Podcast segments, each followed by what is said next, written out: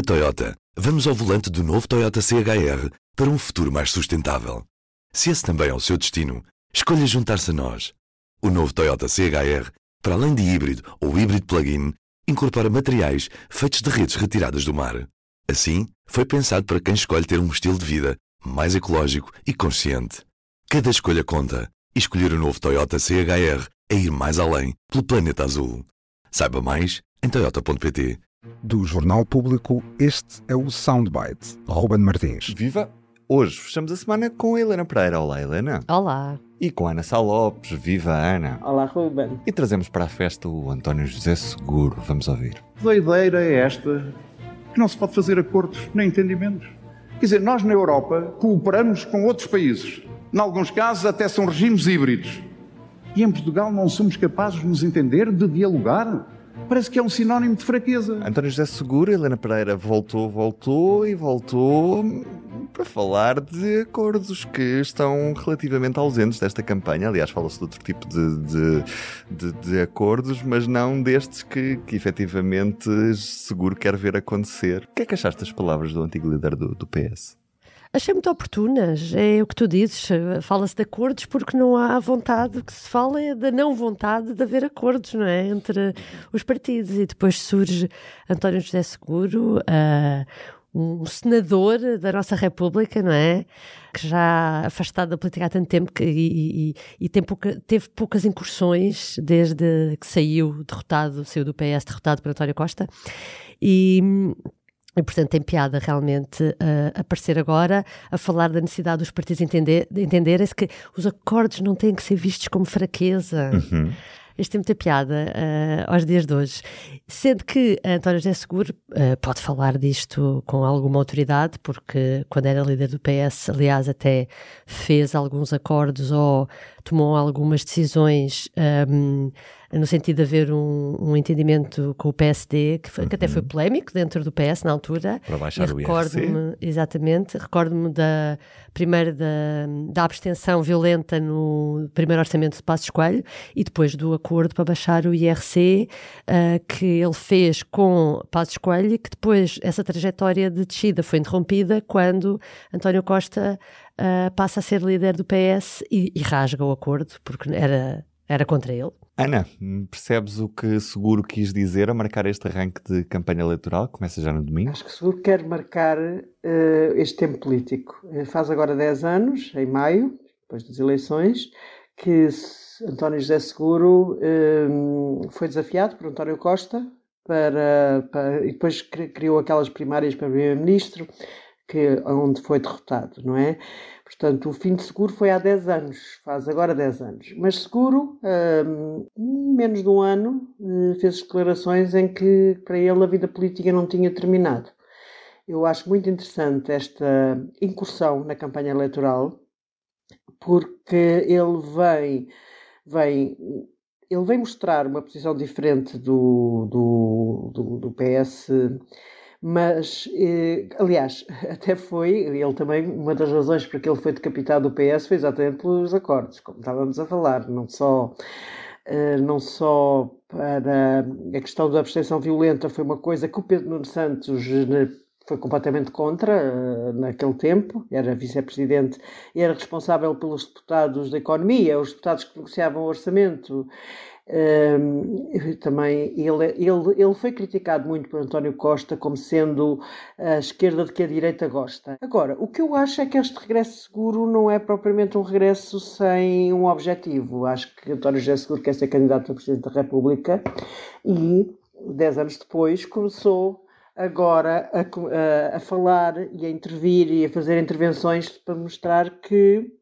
pode ser um candidato socialista a Presidente da República, Uh, não, não, já, já, só, já vimos Augusto Santos Silva não excluir, já vimos a Francisca Assis também não excluir, uh, e agora acho que se tem que contar com António José Seguro para, para este ciclo. Não sabemos quem é que fica ou não pelo caminho, depois estas coisas são complexas, mas, mas acho que eu, eu entendo, não só isto é muito, é exatamente o pensamento seguro e ele provavelmente acha que há 10 anos o, o, pensamento não poderia não ter, não vingou, aliás, como sabemos, o, o pensamento seguro não vingou, mas pode vingar agora. Depois, o que marcou a diferença para António Costa foi que António Costa mandou abaixo os muros à esquerda do PS, mas construiu-os à direita do PS, não é? E seguro era mais por manter os muros à esquerda do PS e mandar abaixo os à direita do PS. Foi por pouco, foi por pouco que António José Seguro não fez uma coligação de governo com Pedro Passos Coelho, quando há admissão irrevogável de Paulo Portas, que Vaco Silva chama a Belém António José Seguro e Pedro Passos Coelho a perguntar se não se poderiam entender, tendo em conta que era preciso cumprir o programa da Troika, depois Seguro levou isso ao secretariado do PS. Houve membros do secretariado que achavam que sim, que o PS devia ir para o governo. Mas António José Seguro mediu o pulso ao partido e percebeu que a maior parte do partido estaria contra, portanto não valia a pena uh, ir por aí.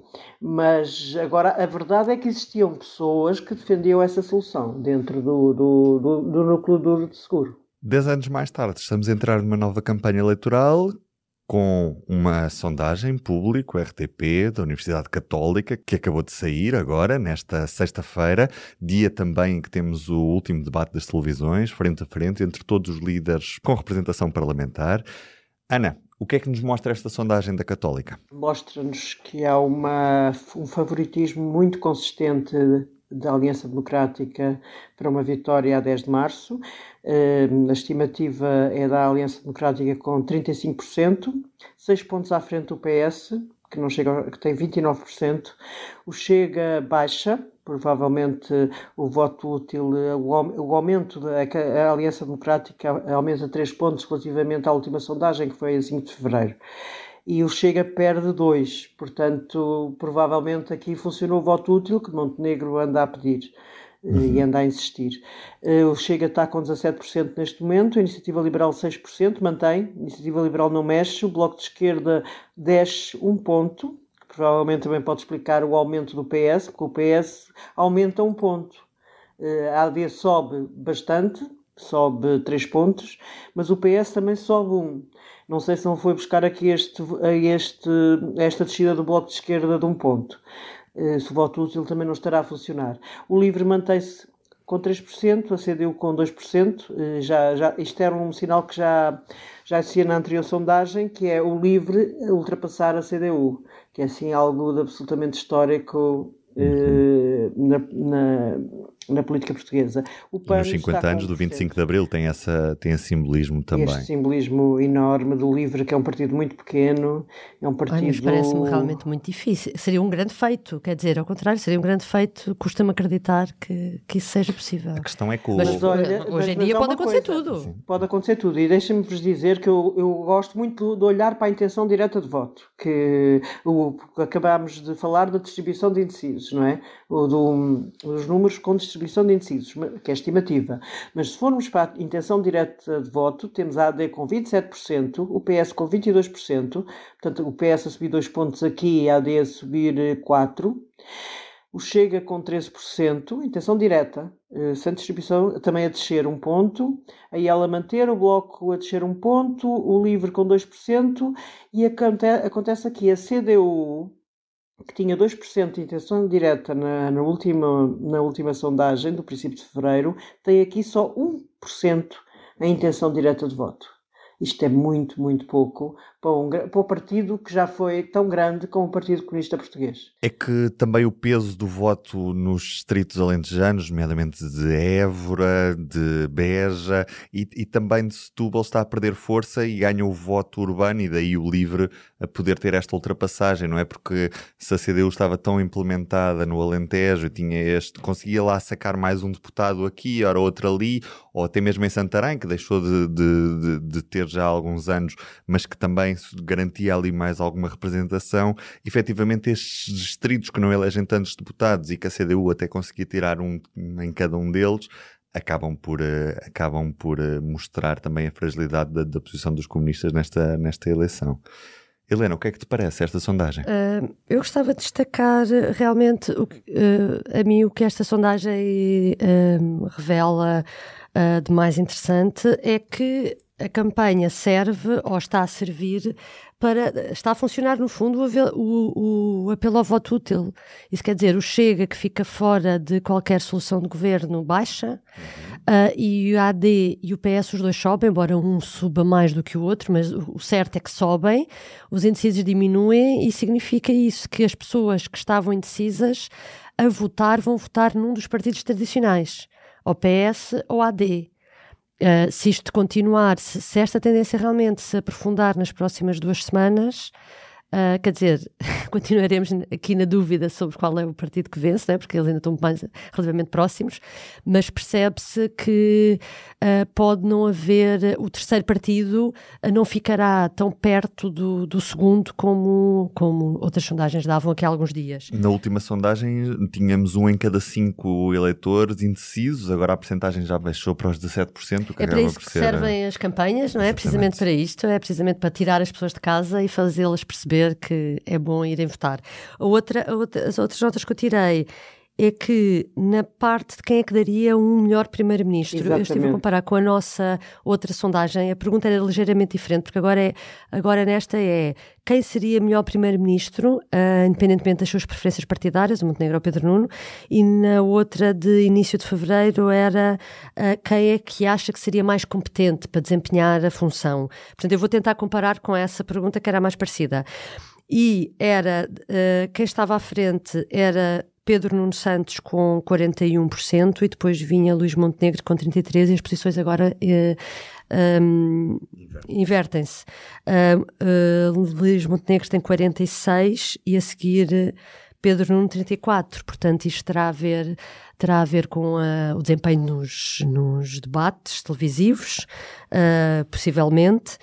Uh, e, e, sobre os debates, também, uh, a sondagem também tem um, um, número curioso que é um quarto das pessoas não viu, o que eu mesmo assim acho que não é mau, não é sim, mau, só sim. 24% das pessoas é que dizem que nem sequer viram um. É aquele debate entre Pedro Nuno Santos e Luís de Montenegro só não viu quase quem, quem tinha a televisão desligada, porque deu sim. em seis canais em simultâneo, daí, daí ser difícil fugir. A outro dado confirma o favoritismo da AD eh, nesta sondagem, e, além dessa, curiosamente, Helena, estavas a falar da, da, da, última sondagem de fevereiro, onde Luís Montenegro estava à frente de Pedro Nuno Santos em quase todos os pontos, menos neste de melhor primeiro-ministro. Menos neste, exatamente, agora, é engraçado conseguiu chegar, e por bastante, a margem é enorme, é de 46 Luís Montenegro para 34 Pedro Nuno Santos é gigantesca. Tendo em conta que temos 15 dias de campanha pela frente, estes resultados já serão muito aproximados àquilo que, que vamos assistir no dia 10 de março, ou ainda há margem para alguma eventual mudança, ou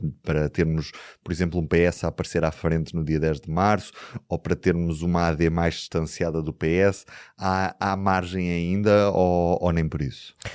Uh, quer dizer, se, se, isto revela que as pessoas realmente que estavam indecisas vão votar para votar num destes dois, uh, significa, e estando os dois próximos, uh, significa que será uma coisa taco a taco. E, portanto, nesse sentido, todas as eleições cujas sondagens ou a percepção das pessoas é de que há uma luta mais renhida, faz com que haja mais votação, normalmente.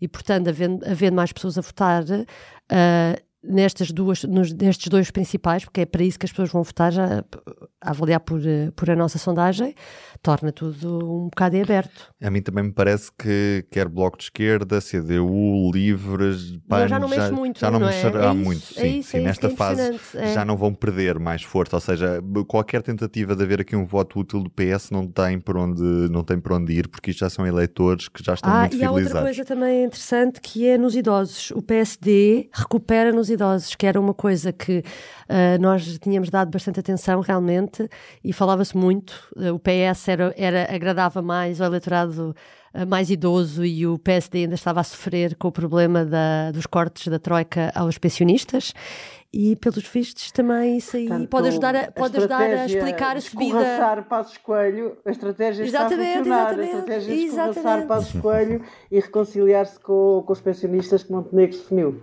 Parece estar a funcionar, de facto. E este domingo volta tudo de novo. Tempos de antena, campanha eleitoral já começou um pouco de, de, certa forma, as campanhas já estão na estrada, mas a partir do domingo tudo volta de novo.